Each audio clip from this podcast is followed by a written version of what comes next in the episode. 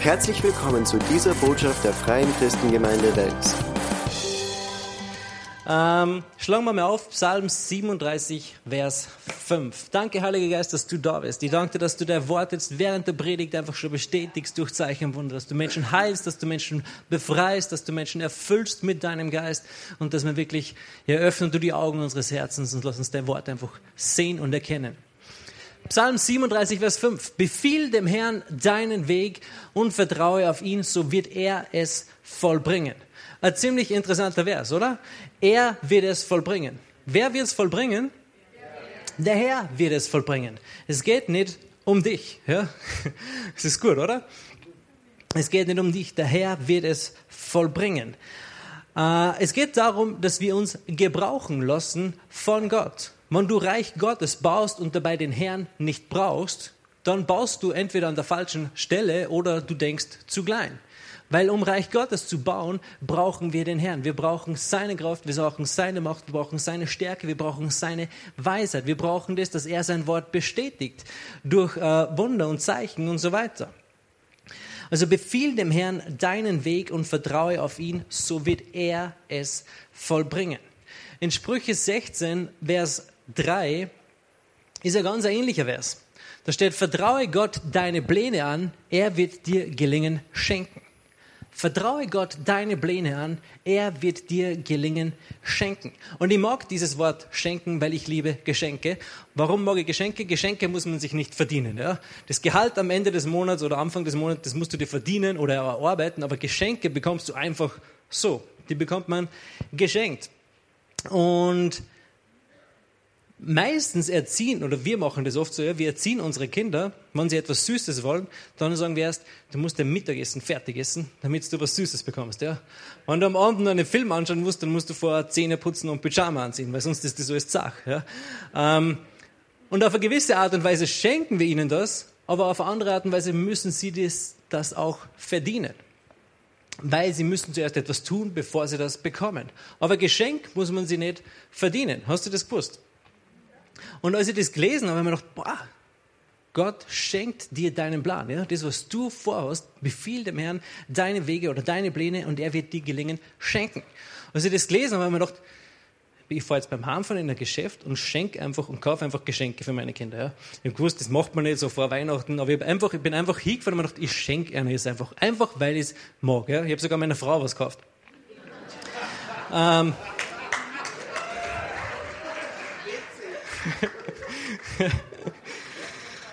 Das solltest du hin und wieder machen. Ja. Okay, Römer 8, Vers 32. Er, der seinen eigenen Sohn doch nicht verschont hat, sondern ihn für uns alle hingegeben hat, wie wird er uns mit ihm nicht auch alles schenken? Sagen wir schenken. Gott will dir etwas schenken. Er hat dir das Wichtigste nicht vorenthalten. Wie, wieso soll er da die anderen Dinge dann nicht geben? Durch Jesus bekommen wir alles andere geschenkt. Das ist gut zu wissen. Ja? Und dieses Geschenk bezieht sich nicht nur auf ähm, physische oder materielle Segnungen, ja? wie, wie Heilung, Finanzen, Häuser, Autos, Flugzeuge oder was auch immer du geschenkt bekommst. Ja? Ähm, das ist ein Teil von dem, ja. Aber dieses Geschenk bezieht sich in Sprüche 16, Vers 3 auf den Weg oder auf deine Pläne. Vertraue dem Herrn deine Pläne, er wird dir gelingen schenken. Wofür? Für den Weg, den du mit ihm gehst. Für das, was du mit ihm erleben möchtest. Für das, was du mit ihm tun möchtest. Er wird dir gelingen schenken in diesen Dingen. Ich glaube, dass Erweckung ähm, noch vor uns liegt. Auf dem Weg, den wir als Gemeinde gehen, ähm, da liegt Erweckung vor uns. Und man kann es schon fast riechen. Ja? Das ist wie Weihnachten. Du siehst, du riechst schon den Zimt, du siehst schon die ganzen Sachen im Geschäft. Es liegt vor uns. Man sieht es noch nicht ganz, aber man kann es schon ergreifen, man kann es schon spüren und man kann es schon wahrnehmen und wir steuern darauf zu. Und es ist wichtig zu wissen und zu erkennen. Weil ich glaube, Gott hat Erweckung bereitet für viele Gemeinden und ich bin mir aber genauso sicher, dass viele Gemeinden daran vorbeigelaufen sind oder es verpasst haben, weil sie eine Abkürzung machen wollten oder irgendetwas anderes gemacht haben. Ja? Du warst sicher schon mal mit jemandem wandern. Ja. Und wahrscheinlich war irgendeiner in der Gruppe, der gesagt hat, hey, wenn wir diesen Weg gehen, dann ist es eine Abkürzung. Ja? Du hast gerade an eine Person gedacht. Ja? Und Ist es dir dann schon mal passiert, dass du die sogenannte Abkürzung gegangen bist und dann viel länger gebraucht hast oder die Hütte verpasst hast, wo du eigentlich Pause machen wolltest oder irgendetwas anderes? Ja? Und nur so unter uns, vertraue dieser Person nie. Ja? Wenn die Person sagt, ich kenne da Abkürzung und ich glaube, das ist ein kürzerer Weg, dann vertraue dieser Person nicht. Ja? Das, ist, das ist kein biblischer Glaube, dieser Glaube hat kein Fundament, das ist nur eine Annahme oder eine Vermutung. Ja? Aber Erweckung liegt vor uns und weißt du, warum ich das weiß oder warum ich das glaube? Zum einen, Gott hat es uns verheißen. Jesus hat gesagt, man, jeder, der an ihn glaubt, wird dieselben Dinge tun, die er getan hat. Und Jesus hat sehr wohl Erweckung erlebt. Ich meine, bei seinen Veranstaltungen waren 5000 Männer plus Frauen und Kinder, die hat er alle mit Essen versorgt. Die sind einfach so zu ihm gekommen, die sind ihm nachgelaufen in Schaden. Also Jesus hat Erweckung gelebt, er lebt überall, wo er hingekommen ist. Die Jünger haben Erweckung erlebt. Und wenn wir die Dinge tun, die er uns aufgetragen hat, nämlich den Kranken die Hände auflegen und es wird besser werden mit ihnen, die Blinden wieder sehend machen, die Tauben wieder hörend machen, dann werden wir auch Erweckung erleben. Also Erweckung ist uns verheißen worden im Wort Gottes und zum anderen hat Pastor Fred ein Wort bekommen, dass Tausende und Zehntausende ähm, errettet werden, und zwar täglich. Und das ist ein Wort, das er vom Herrn bekommen hat. Und ich glaube auch, dass wir dieses Wort im Glauben nehmen müssen. Ich glaube sehr wohl, dass das geschriebene Wort Gottes ähm, gewichtiger ist als ein prophetisches Wort. Aber trotzdem müssen wir, wenn wir ein prophetisches Wort von Gott empfangen, es im Glauben nehmen. Und Tausende und Zehntausende werden täglich hinzugefügt werden. Das bedeutet auch Montag, Dienstag, Donnerstag, Freitag, Samstag, ja? Da, wo du zu Hause bist, wo du arbeiten gehst, wo auch immer, ja? Täglich. Nicht nur in der Gemeinde, nicht nur Mittwoch und Sonntag, sondern täglich. Ähm, ihr kennt die Geschichte von Kaleb und Josua, ja? Die wollten ins verheißene Land und sind auch reingekommen. Aber die anderen sind nicht reingekommen. Und in Josua 14, Vers 6, Josua 14, Vers 6, da sagt, da sagt Kaleb, du kennst das Wort. Sag einmal das Wort. Dass der Herr zu Mose, dem Mann Gottes, meine und deinetwegen in Kadesh Barnea geredet hat. Das Wort war, ich bringe euch ins verheißene Land. Das hat der Herr zu Mose gesagt und Mose hat es Kaleb und Josua gesagt. Das war kein Wort, das sie direkt von Gott empfangen haben. Das war kein Wort, das sie in der Bibel gelesen haben, sondern das war ein Wort, das sie von einem Mann Gottes empfangen haben. Und an diesem Wort haben sie festgehalten. Und ich glaube, genauso ist dieses Wort, dass Tausende und Zehntausende errettet werden täglich, ein Wort, das wir festhalten müssen und sagen, hey, du kennst das Wort. Und ich finde das unglaublich cool. Ja? Ich glaube, Gott will das in vielen Gemeinden machen und in vielen Gemeinden erleben. Aber er hat uns diese Verheißung gegeben. Tausende und Zehntausende werden errettet. Und danach können wir uns ausstrecken und sagen, hey, du kennst das Wort. Sag mal nächstes Mal in deinem Hauskreis, du kennst das Wort, das Gott gesprochen hat. Tausende und Zehntausende werden errettet werden. Okay, Zachäus, kennt sie alle, oder? Er war ein Zöllner, man würde sagen, kein anständiger Mann. Vielleicht könnte man sagen, er hat im Finanzamt gearbeitet, ich weiß es nicht. Es war so seine Jobbeschreibung. Äh, und in Lukas 19 lesen wir seine Geschichte. Er war ein etwas kleinerer Mann und nicht unbedingt beliebt, weil er viele Leute um ihr Geld betrogen hat. Und er konnte Jesus nicht sehen, weil so eine Volksmenge um ihn herum war. Deshalb hat er sich auf den Weg gemacht, ist den Weg ein bisschen nach vorne gelaufen, ist auf einen Baum geklettert und gewusst, hey, da wird Jesus irgendwann vorbeikommen. Und jetzt lesen wir in Vers 3, Lukas 19, Vers 3. Und er suchte Jesus zu sehen, wer er sei. Und dieses Wort kannst du unterstreichen in der Bibel, oder diese drei Wörter, wer er sei. Und er konnte es nicht äh, vor der Volksmenge, denn er war klein von Gestalt. Und dann ist er eben zurückgelaufen auf diesen Baum. Aber er wollte Jesus sehen, wer er sei. Er wollte Jesus sehen, wer Jesus ist. Viele Menschen wollten Jesus sehen. Viele Menschen haben ihn gesehen. Es war eine große Volksmenge mit ihm mit. Also viele haben ihn gesehen. Aber Zachäus war ein Mann, der hat gesagt, ich will wissen, wer dieser Mann ist. Er hat von ihm gehört, er hat von ihm vielleicht schon mal gesehen oder Dinge gehört und es hat ihn interessiert. Ich will wissen, wer ist dieser Mensch eigentlich? Was ist das für ein Mann? In Vers 5 lesen wir weiter. Und als er an den Ort kam, Jesus ist an den Ort gekommen, als er an den Ort kam, sah Jesus auf und er blickte ihn und sprach zu ihm, Zachäus, steig eilends herab, denn heute muss ich in deinem Haus bleiben. Sag mal, muss ich. Es ist interessant, dass Jesus das sagt, oder? Jesus sagt, heute muss ich in deinem Haus bleiben. Die Bibel sagt uns im Alten Testament, dass des Herrn Augen die ganze Erde durchlaufen, um denen treu beizustehen, deren Herzen ungeteilt auf ihn gerichtet ist. Eine riesen Volksmenge war mit Jesus mit. Und, und Jesus hat nicht zu, zu den Leuten gesagt, hey, was gibt's bei dir heute Mittag? Semmelknödel mit Schweinsbraten, Schnitzel mit Pommes, ja. Wo gehe ich heute essen? Und er hat es zu keinem einzigen gesagt, nur zu Zachäus er gesagt, hey, heute muss ich in deinem Haus bleiben. Warum? Viele Leute wollten Jesus sehen, aber Zachäus hat dieses Verlangen in sich gehabt, ein ungeteiltes Herz und hat gesagt, hey, ich will wissen, wer dieser Mann ist. Ich will begegnen mit ihm. Ich brauche Begegnung mit ihm. Ich muss ihn kennenlernen. Ich will wissen, wer er ist. Er wollte nicht nur sehen, sondern er wollte wissen, wer Jesus wirklich ist. Jesus, äh, Zachäus hatte so ein ungeteiltes Herz. Und wenn Gott Glauben findet, dann geht er nicht einfach vorbei. Dann sagt er, hey, ich muss dieser Not begegnen.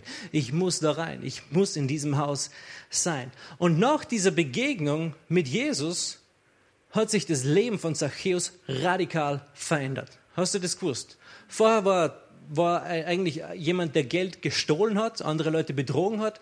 Aber nach dieser Begegnung mit Jesus sagt er, hey, was, was, Jesus, ich werde den Leuten um ein Vielfaches wieder zurückgeben. Das, was ich ihnen geklaut habe, werde ich ihnen vielfach zurückgeben. Also dieses, dieses Verlangen, Jesus zu erkennen, wer er ist, eine intime Begegnung mit ihm zu haben, hat bewirkt, dass sich sein Herz radikal verändert hat. Von einem Moment auf den anderen. Und das finde ich so, so cool, ja, weil nach dieser Begegnung sagt Jesus, äh, sagt Zachäus, ich werde das alles wieder zurückgeben. Er befahl dem Herrn seinen Weg. Er hat ihm gesagt, was er vorhat. Und ich bin mir sicher, Gott hat ihm keine Stolpersteine in den Weg gelegt, als er das Geld zurückgebracht hat, sondern er hat das Geld zurückbringen können. Und dieses Zurückbringen hat sicher eine Auswirkung gehabt auf diese einzelnen Leute. Jesus ist der Weg, die Wahrheit und das Leben und noch vieles mehr. Und Zachäus wollte sehen, wer Jesus ist.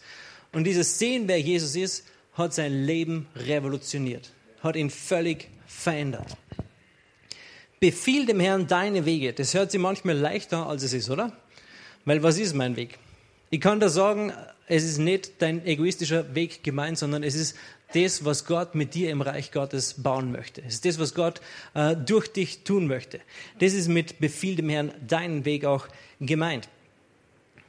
Ähm, wir brauchen auch eine intime Begegnung mit Jesus, um das zu erkennen, was unser Weg mit Gott ist. Und wenn wir das haben, dann wird es uns auch völlig klar sein, was wir zu tun haben. Ihr kennt wahrscheinlich auch alle die Geschichte vom reichen Jüngling, oder? So ein reicher Jüngling, der zu Jesus gekommen ist und hat gesagt, hey Meister, was muss ich tun, um ewiges Leben zu empfangen? Und das ist der Unterschied von Zachäus und vom reichen Jüngling. Der reiche Jüngling wollte sehen, wer Jesus ist. Der Zachäus wollte sehen, wer Jesus ist. Und der reiche Jüngling sagt, was muss ich tun? Aber es geht nicht darum, was du tun kannst, sondern es geht darum, ihn zu erkennen, zu sehen, wer er ist. Das beeinflusst dein Leben. Der, der Jesus hat dann ein Gespräch gehabt mit diesem reichen Jüngling und am Schluss sagt er ihm, okay, verkauf alles, was du hast, folge mir nach. Er wollte wissen, was er tun muss und konnte es nicht tun. Weil es nicht um das geht, was wir tun können, sondern um das, was er durch uns tun kann. Und das ist so aufregend. Ja? Wozu ist Gott in der Lage, mich zu gebrauchen? Ja? Du weißt, was du tun kannst und es ist nicht so viel. Ja? Aber wozu ist Gott in der Lage? Was kann er durch mich tun? Das ist ein aufregender ähm, Gedanke. Wozu ist Gott in der Lage? Was kann er durch mich tun? Und das Angebot hat Jesus auch nicht jedem gemacht. Hast du das gewusst? Er hat zu ihm gesagt, komm, folge mir nach. Zu dem reichen Jüngling. Das ist ein Angebot, das Jesus nicht jedem gegeben hat. Viele Leute wollten ihm nachfolgen und haben gesagt, na, ich, eigentlich, Jesus hat sich seine Jünger selber ausgesucht. Er hat gesagt, du folge mir nach, folge mir nach, folge mir nach. Und er hat dieses Angebot auch dem reichen Jüngling gemacht und er hat gesagt, na, ich kann das nicht. Ich kann das nicht. Es ist entscheidend, dass wir Jesus suchen, um zu sehen, wer er ist und nicht um zu sehen, was kann ich tun, sondern um zu sehen, wer er ist. Paulus sagt, ähm, dass er alles andere für Dreck erachtet, wann er nur Jesus erkennen kann, wann er nur mehr Erkenntnis von ihm hat. Und wir wissen, Paulus hat einiges für Jesus getan, oder? Oder für oder mit Jesus getan. Er hat das Reich Gottes ähm, auf eine großartige Art und Weise gebaut. Und er hat eine sehr große Offenbarung von Jesus gehabt. größer als fast alle anderen, die, von denen wir lesen im Wort Gottes. Also umso mehr du ihn erkennst, umso mehr kann er dich auch gebrauchen. In 1. Johannes 3, Vers 2 steht, Geliebte, jetzt sind wir Kinder Gottes und es ist noch nicht offenbar geworden, was wir sein werden. Wir wissen, dass wir, wenn es offenbar werden wird, ihm gleich sein werden, denn wir werden ihn sehen, wie er ist. Wann werden wir ihm gleich sein? Wenn wir ihn sehen, wie er ist. Du wirst wissen, was du zu tun hast, erkenne Jesus. Du wirst wissen, wohin du gehen sollst. Schau, wer Jesus ist. Umso mehr du ihn siehst, umso mehr wird dich das verändern und beeinflussen. Johannes 15, Verse 4 bis 5. Johannes 15, 4 bis 5. Bleibt in mir und ich in euch. Wie die Rebe nicht von sich selbst Frucht bringen kann, sie bleibe denn am Weinstock, so auch ihr nicht. Ihr bleibt denn in mir. Ich bin der Weinstock, ihr seid die Reben. Wer in mir bleibt und ich in ihm, der bringt viel Frucht, denn getrennt von mir könnt ihr nichts tun. Das Geheimnis deines Weges liegt in ihm verborgen. Getrennt von ihm können wir nichts tun. Er sagt, bleibt in mir und ich in euch. Getrennt von mir könnt ihr nichts tun. Wer in mir bleibt und ich in ihm, der bringt viel Frucht. Wir müssen in ihm bleiben und er muss in uns bleiben. Dieses Wort muss in uns bleiben. Und dann wird auch der Weg, den wir dem Herrn befehlen, immer mehr in Übereinstimmung kommen mit dem, was er für unser Leben geplant hat. Vers 7. Wenn ihr in mir bleibt und meine Worte in euch bleiben, so werdet ihr bitten, was ihr wollt, und es wird euch geschehen. Und das ist einer der besten Verse oder haben mir eine große Offenbarung gebracht. Ja? Wenn ihr in mir bleibt und meine Worte in euch bleiben, werdet ihr bitten, was ihr wollt, und es wird euch geschehen. Du kannst Gott bitten, um was du willst, und es wird euch geschehen. Du kannst aber Gott nicht, du kannst nicht zu Gott sagen, hey, ich möchte heute die Bank ausrauben äh, bitte schenk mir Gelingen, Weisheit und so weiter. Äh, das wird nicht funktionieren, oder? Kannst du Gott um sowas bitten? Na, aber dieser Vers sagt doch, ihr werdet bitten, was ihr wollt. Aber es geht um diesen Satz davor. Wenn ihr in mir bleibt und meine Worte in euch bleiben. Das heißt, wenn ihr in Gott bleibt und Gott in mir, dann wird sein Wille ein Teil von mir. Das ist wie wenn du Gemüse isst. Wenn du Gemüse isst, wird Gemüse ein Teil von dir. Diese Vitamine werden dann ein Teil von dir. Es tut gut. Ja? Wenn du Schokolade isst, dann wird es auch ein Teil von dir und es tut nicht gut. Ja? Mindestens nicht deinem Körper. Deiner Seele schon und das ist auch okay. Die muss man auch füttern. Ja? Das ist wie mit McDonalds. Ja? Es tut deinem Körper nicht gut, aber deiner Seele schon. Amen. Wir machen immer unsere Geschäftsessen dort. Aber dann sind wir auf dem Punkt, wie wir sagen können, befiehl dem Herrn deine Wege und er wird dir Gelingen schenken. Warum? Weil jetzt sind meine Wege in Übereinstimmung mit des Herrn Weg für uns. Und dann schenkt er uns auch Gelingen. Dann ist es auch nicht schwer, ähm, Gott für etwas zu bitten, weil wir wissen, hey, ich bin voll und ganz im Willen des Herrn. Oft beten wir und sagen, Herr, bitte, bitte, bitte äh, und danke und ich glaube und so weiter. Aber wir sind sich oft nicht sicher, ist es überhaupt der Wille Gottes für mein Leben. Also das ist der Punkt, wo du sagst, okay, befiehl dem Herrn deinen Weg. Das zweite ist, Gott hat eine Berufung für dich. Gott hat eine Berufung für dein Leben. Und du wirst nicht zufällig den Lauf vollenden. Du wirst nicht zufällig auf die Berufung Gottes für dein Leben kommen, sondern es ist ein Suchen und ein, ein, ein, ein ja, es ist ein Suchen nach Gott, ihn zu erkennen. Apostelgeschichte 13, 2 bis 4. Apostelgeschichte 13, 2 bis 4.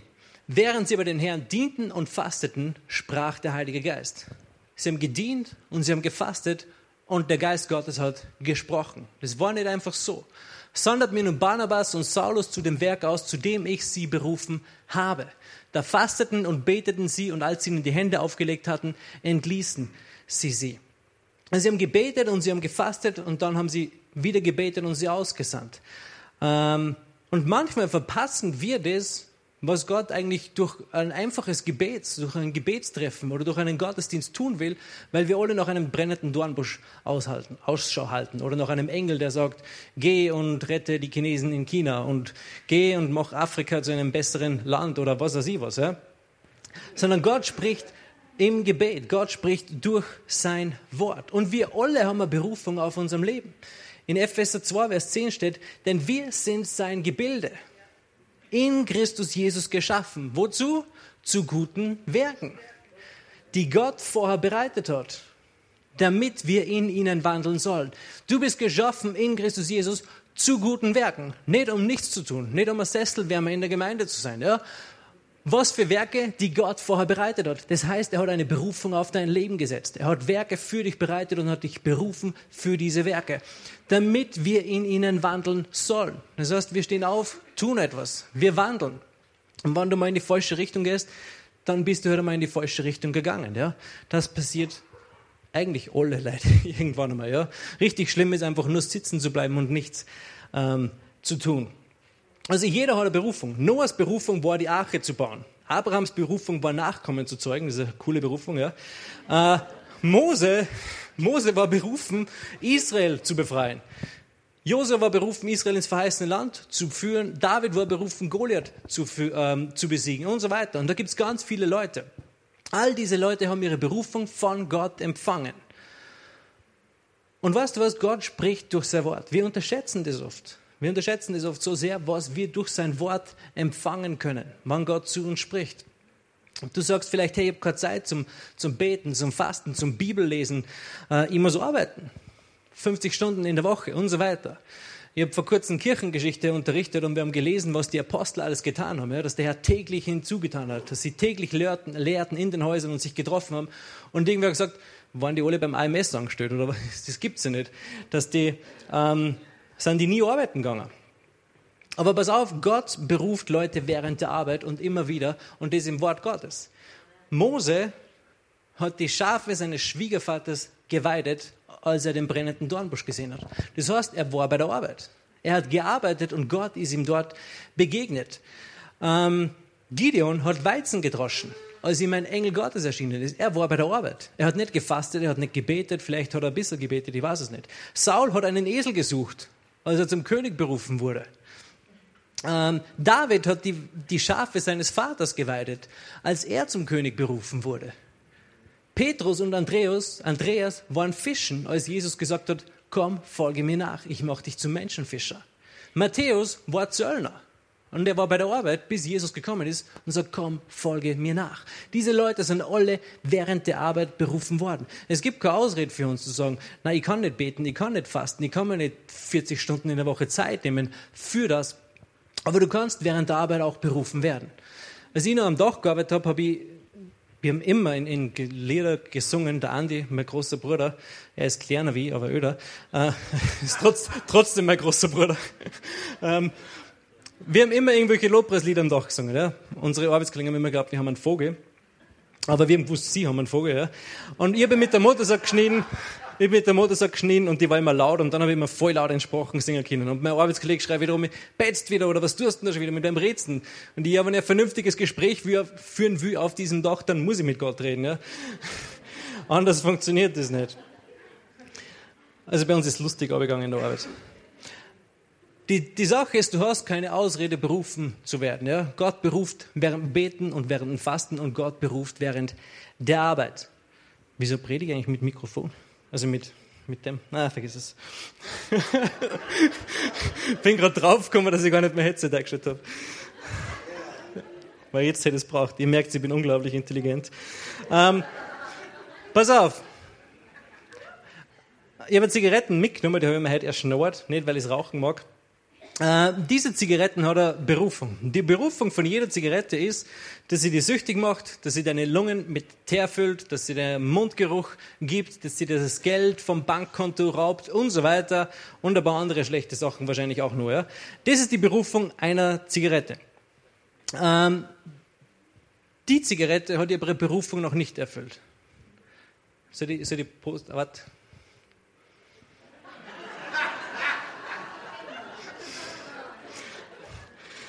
Der rauchende Prediger. Ähm, die Zigarette hat ihre Berufung nicht erfüllt, aber ich habe andere, die habe ich draußen gefunden im Aschenbecher, ziemlich grauslig. Diese Zigarette hat ihre Berufung bereits erfüllt. Weißt du, was der Unterschied ist zwischen diesen zwei Zigaretten? Die eine hat Feuer gefangen, die andere nicht. Und der Fehler ist nicht bei der Zigarette, sondern der Punkt ist, die eine hat zu brennen begonnen und die andere nicht. Ohne Feuer geht es nicht. Du kannst keine unangezündete Zigarette rauchen. Es liegt nicht an der Zigarette, es liegt auch nicht an der Marke oder an irgendetwas anderes. Ähm, sie brennt einfach nicht. Und wenn sie nicht brennt, kann sie nicht äh, ihre Berufung erfüllen. Und genauso ist es bei uns. Ja? Du hast keinen Fehler, du bist gerecht. Es liegt nicht ähm, daran, dass irgendwas verkehrt ist mit dir. Du bist auch die richtige Marke oder die richtige Sorte Mensch. Ja? Manchmal fragen wir uns, was waren wohl ähm, Smith Wigglesworth für, für eine Marke von Mensch oder eine Sorte von Mensch oder Kenneth Hagen oder John G. Lake oder Petrus, Paulus. Was waren das für Marke oder für eine Sorte Mensch? Ich kann dir das sagen, was das für eine Sorte Mensch war. Das war die Sorte Mensch, die sich Kinder Gottes nennen. Das war die Sorte Mensch, die sich Kinder Gottes nennen. Äh, Elia hat Feuer von Himmel gerufen und in Jakobus lesen wir, dass Elia ein Mann war mit gleichen Gemütsbewegungen wie wir. Der hat keinen Heiligenschein gehabt. Der war nicht viel anders wie wir. Der war uns ganz ähnlich. Nur hat er Feuer gefangen für die Sache Gottes. Er hat gebrennt für die Sache Gottes. Und genauso müssen auch wir brennen und Feuer fangen äh, und uns erfüllen lassen von seinem Geist. David wurde zuerst mit dem Geist Gottes erfüllt und dann hat er Goliath besiegt. Nicht umgekehrt. Die Berufung war schon da, aber dieses Feuer, diese Salbung des Heiligen Geistes ähm, hat er gebraucht. Und Elia hat Feuer vom Himmel gerufen. Und Elia lebte in einer Zeit, die sehr extrem war. Hast du das gewusst?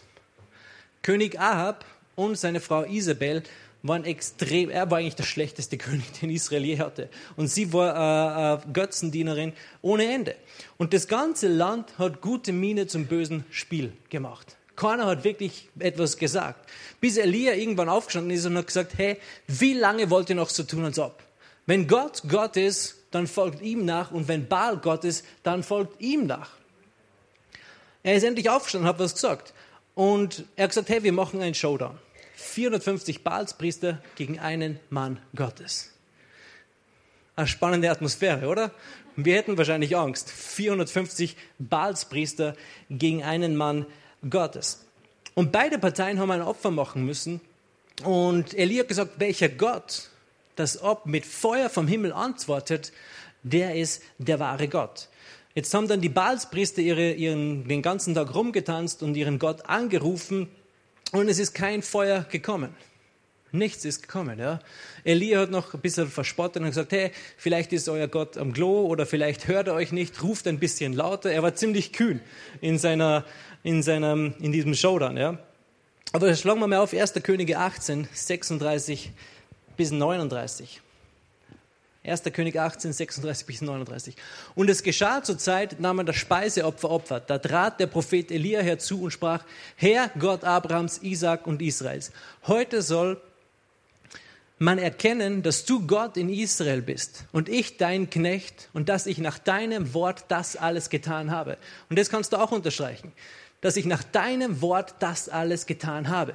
Manchmal denken wir uns, Elia hat einfach so, weil er Lust gehabt Feuer vom Himmel gerufen, aber er hat nach dem Wort des Herrn gehandelt. Vers 37. Antworte mir, Herr, antworte mir, damit dieses Volk erkennt. Und da sagt er, antworte mir, Herr, antworte mir. Er befiehlt dem Herrn seinen Weg. Aber sein Weg, der Weg des Elia, war in Übereinstimmung mit dem Herrn. Und der Herr hat es vollbracht, dieses Opfer zu nehmen.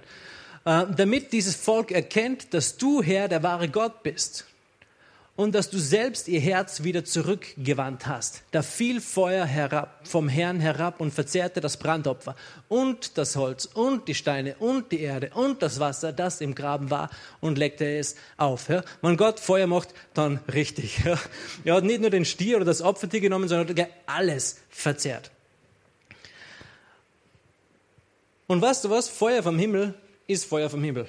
Da kannst du nicht wirklich was dagegen sagen. Wenn Feuer vom Himmel kommt, dann ist es eindeutig, das ist etwas völlig Übernatürliches. Und wir leben eigentlich in ziemlich interessanten Zeiten. Ja? Wir können, man hört immer wieder, die Welt wird immer finsterer. Und es gibt auch viele blöde Dinge überall. Ja? In jeder Zeitung findest du Horoskop, du findest Wahrsager fast in jedem Radiosender und so weiter, aber du findest nie einen Bibelvers oder einen Mann Gottes, der einfach vielleicht fünf Minuten eine Predigt machen kann oder einen Input machen kann in einem Radiosender. Das wäre eigentlich cool. Ja? Aber Elia, in Elias Zeiten, die waren nur für Finsterer. Da war keiner. Da ist nur Elia aufgestanden und er hat Feuer gemacht. Ja? Aber richtig. Und dann, nach diesem Ereignis, hat sich das ganze Volk wieder Gott zugewandt. Das lesen wir in dem Kapitel weiter. Sie sind dann irgendwann auch wieder weg, ja, aber das ist ein anderes Thema. Aber die sind alle wieder zurückgekommen. Warum? Weil Gott mit Feuer geantwortet hat. Wir brauchen dieses Feuer Gottes in unserem Leben. Ja? Es ist mit uns nichts kaputt. Es ist alles okay, aber wir müssen einfach Feuer fangen für das, was Gott in unser Herz gelegt hat, für das, was Gott durch uns tun will. Und umso finsterer um es ist um uns herum, umso heller leuchtet das Feuer. Das ist eigentlich eine coole Position, in der wir sind. Ja? Umso heller leuchtet das Feuer. Und wir können uns jetzt hinsetzen vom Fernseher mit einer Tüte Chips und einer halben Bier und genau wissen, wie die Leute Fußball spielen sollten, oder? Kennst du solche Leute? Ja. Oder aber wir bereiten uns vor.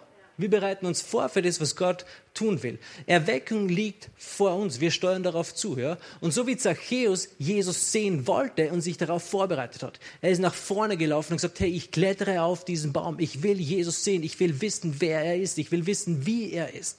Genauso müssen wir uns auch darauf vorbereiten und sagen, hey, ich will nicht nur noch Erweckung, ähm, ich will nicht nur Erweckung sehen. Ich will nicht nur davon hören. Ich will es erleben. Ich will es schmecken. Ich will es angreifen. Ich will spüren, wie sich das anfühlt. Ich will wissen, wie es ist.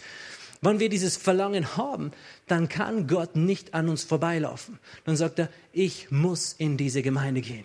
Die haben so ein brennendes Verlangen, die haben so einen Verlangen, die haben so einen Glauben, ich kann da nicht einfach vorbeilaufen. Heute muss ich in deinem Haus sein. Und ich glaube, Gott will uns an diesen Punkt bringen. Und wann das Feuer fällt, dann kommen die Leute, um es brennen zu sehen. Das ist im Natürlichen so und es ist auch im Geistlichen so. Wann das Feuer fällt, dann kommen die Leute, um zu schauen.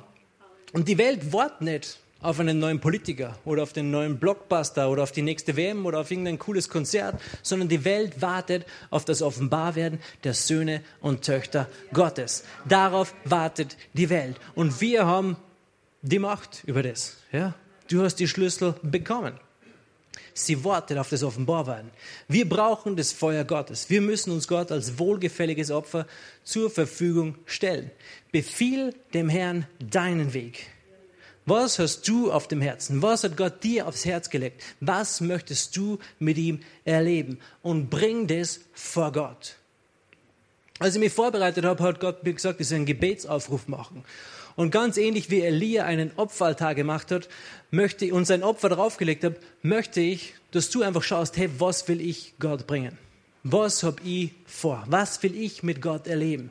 Und dann kannst du nachher nach vorne kommen und das auf das Opferaltar legen, zu Gott hinlegen und Gott wird mit Feuer antworten. Weil es geht nicht um Macht, also nicht durch Macht und Kraft, sondern durch meinen Geist spricht der Herr. Es wird kein Feuer vom Himmel kommen und die verzehren, okay? Es ist kein, kein physisches Feuer.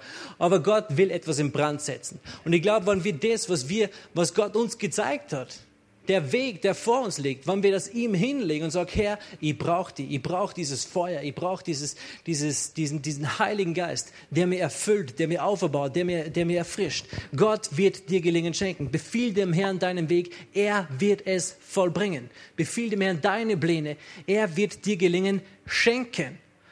Aber wir müssen es hinbringen und sagen, Herr, da bin ich. Und ich glaube, Gott will auch mit seinem Feuer antworten. Ich habe das gesehen im Gebet, bevor ich mich vorbereitet habe, dass Gott das tun wird und dass Gott Dinge anzünden wird in uns. Lass uns gemeinsam aufstehen.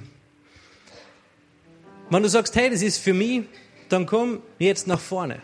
Bring das, was du hast, vor Gott zum Altar. Und ich werde kurz für die beten. Äh, ich werde nicht lang beten, ich werde einfach nur durchgehen und sagen, Feuer, Feuer, Feuer, Feuer. Ich mache das normalerweise nie. Aber so habe ich das gesehen und so werden wir das einfach machen. Wenn du sagst, hey, ich habe etwas im Herzen, ich weiß, was meine Wege sind, ich weiß, was die Pläne und ich will das dem Herrn bringen, dann komm jetzt ähm, nach vorne und ich werde für dich beten. Jetzt ist der Zeitpunkt. Wenn das, wenn das für dich ist, dann komm jetzt. Wenn du da bist und sagst, hey, ich habe keine Ahnung, wer Jesus ist, ich habe keine Ahnung, ob ich vom Neuen geboren bin, ob ich errettet werden muss oder irgendetwas anderes. Die Bibel sagt, jeder, der den Namen des Herrn anruft, wird errettet werden.